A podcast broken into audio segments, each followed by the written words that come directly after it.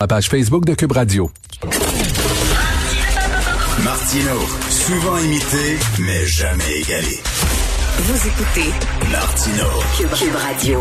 Attention, si vous êtes un petit lapin, c'est le temps d'aller vous cacher dans le garde-robe parce que nous discutons avec le très méchant libertarien Adrien Pouliot. Bonjour Adrien. Salut, ça va?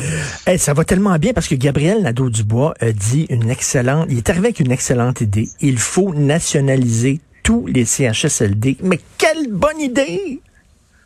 Ben oui, puis surtout que c'est une idée que le premier ministre du Québec lui-même a soulevée euh, dans la première vague, tu sais. Euh, euh, alors que, de fait, quand tu regardes les statistiques, quand tu regardes les sondages de qualité, les CHSLD privés conventionnés, c'est quoi? Un CHSLD privé Oui. conventionné, c'est un, une bâtisse qui appartient à quelqu'un.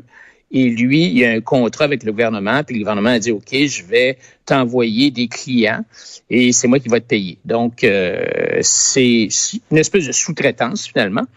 Et ces CHSLD-là sont, sont de meilleure qualité généralement que les CHSLD publics. Pourquoi?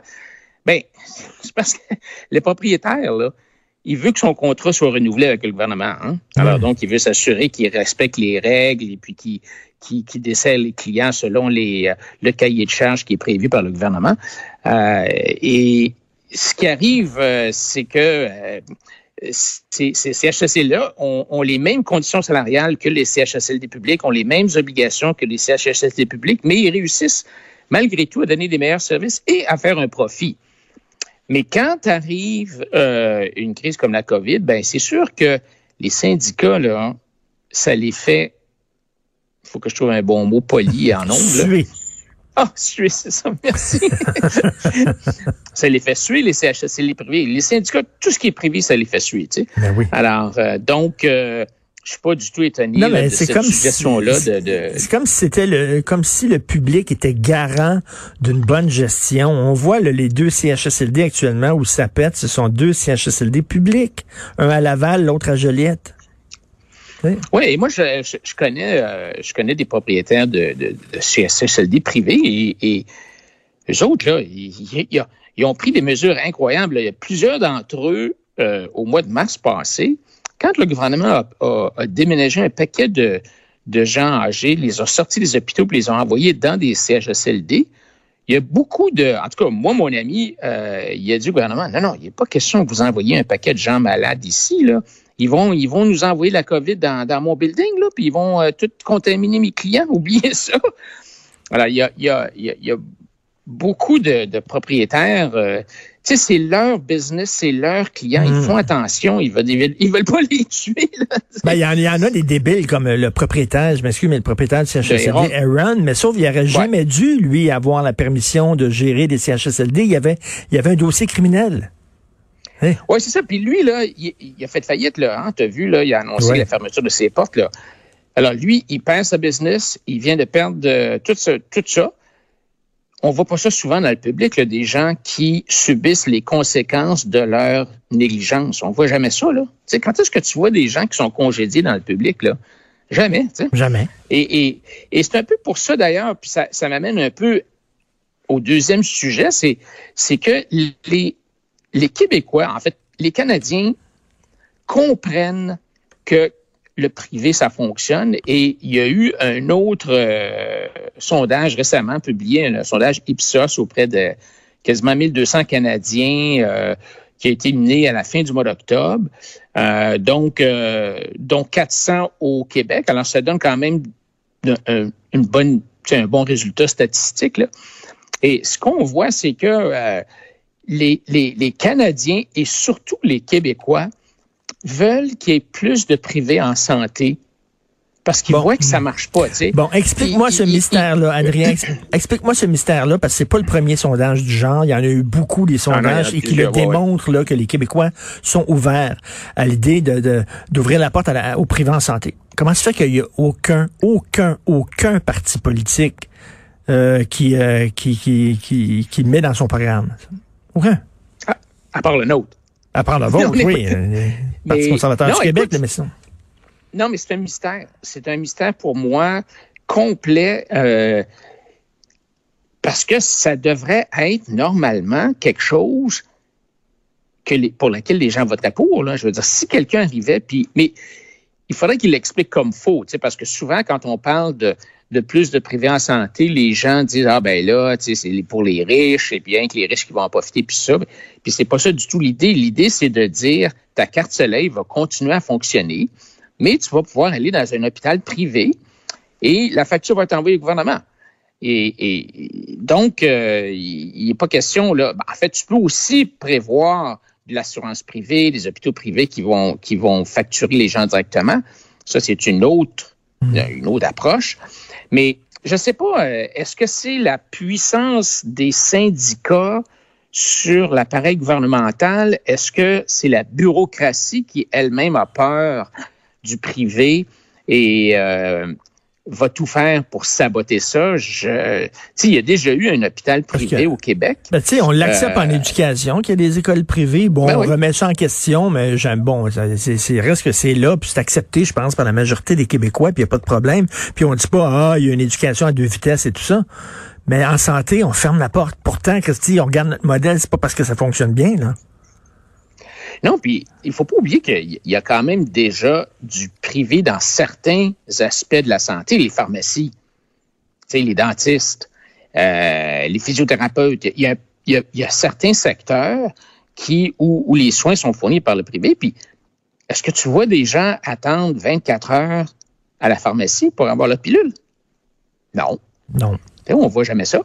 Euh, mais on s'est habitué à on s'est habitué à ce qu'on attende 24 heures aux urgences, puis alors qu'on n'aurait pas on n'a pas du tout d'affaire à attendre 24 heures aux urgences là. T'attends pas 24 heures pour te faire servir chez Métro Richelieu ou à la pharmacie ou chez le dentiste ou euh, euh, pour faire soigner ton chien. Là. Et ce qui nous amène à ton troisième sujet, parce que là, on va avoir la plus grosse opération de vaccination dans l'histoire de l'humanité si le vaccin là, va être disponible.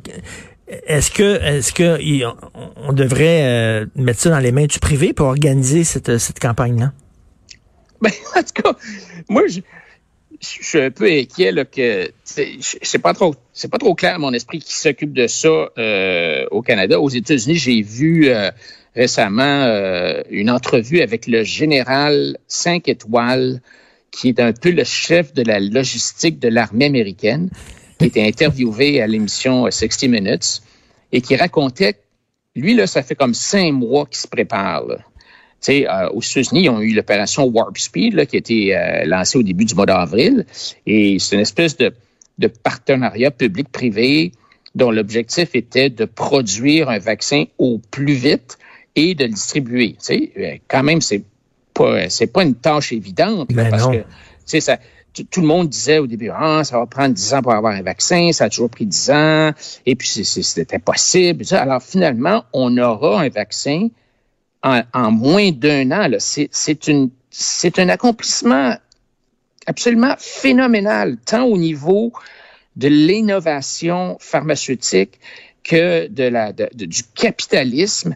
Euh, en tout cas, moi, je trouve ça absolument extraordinaire. Et là, mhm. on se demande au Québec, au Canada, qu'est-ce qu'on fait? nous autres, qu'est-ce qu'on fait? Bon, euh, ben là, je viens de voir un affichage euh, pour un poste de leader spécialisé en matière de technologie pour diriger et superviser le développement de solutions logicielles pour l'infrastructure informatique du vaccin. Oh my God, pourquoi j'ai peur quand j'entends ça? Pourquoi j'ai peur? Non, mais tu sais, d'abord, oh, oui, un, un, rien qu'entendre ça, ça fait peur, tu sais, parce que bon, le bordel informatique au ben Québec, au Canada, on, on, connaît ça. Puis deuxièmement, allô, hey, on est le 11 novembre, là.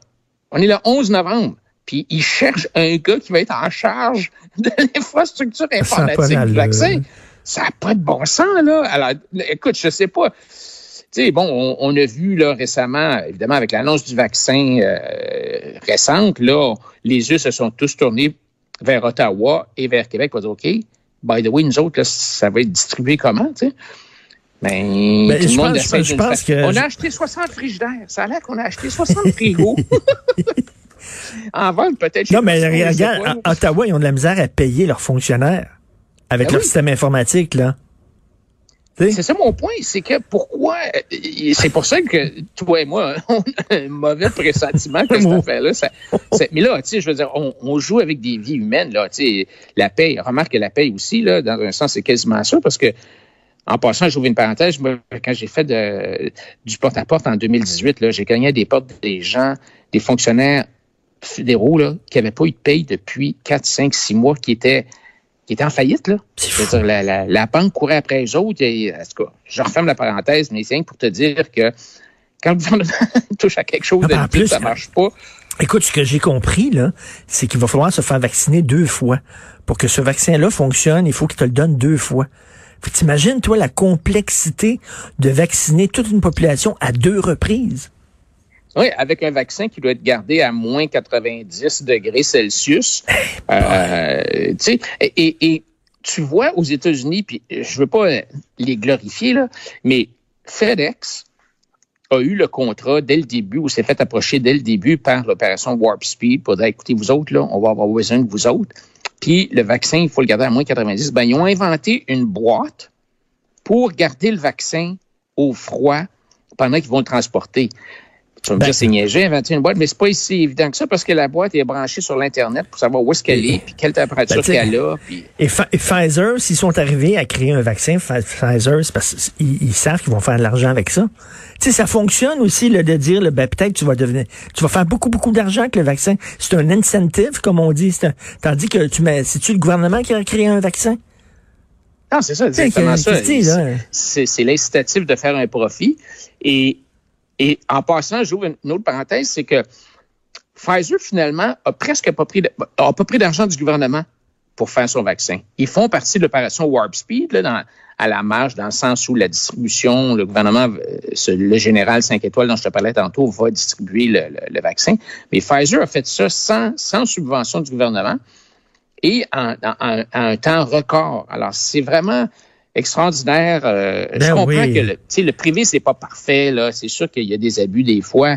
Mais quand il y a beaucoup de concurrence, quand, quand on n'élève pas des barrières pour créer des monopoles ou des duopoles et qu'on encourage la concurrence, euh, moi, je pense que ça, ça, ben, ça, a démontré tout le temps que ça peut fonctionner. En terminant, avant de se laisser, peux-tu rappeler le, le poste qu'ils cherchent, là?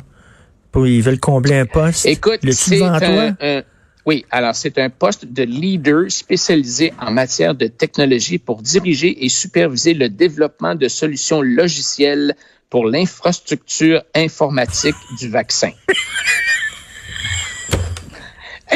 mais c'est ça, c'est sûr. Ça, c'est sur le site web de Emploi euh, du gouvernement du Canada. Là. Une occasion de leadership en technologie de l'information au sein du groupe d'action pour le vaccin COVID. Ah, ça me fait peur, j'ai des frissons. Écoute, c'est vraiment... Merci beaucoup, Adrien Pouliot. Bonne ben, Écoute, euh, tu peux appliquer, hein, ça, la date limite, c'est demain. OK, merci beaucoup. Salut, bye.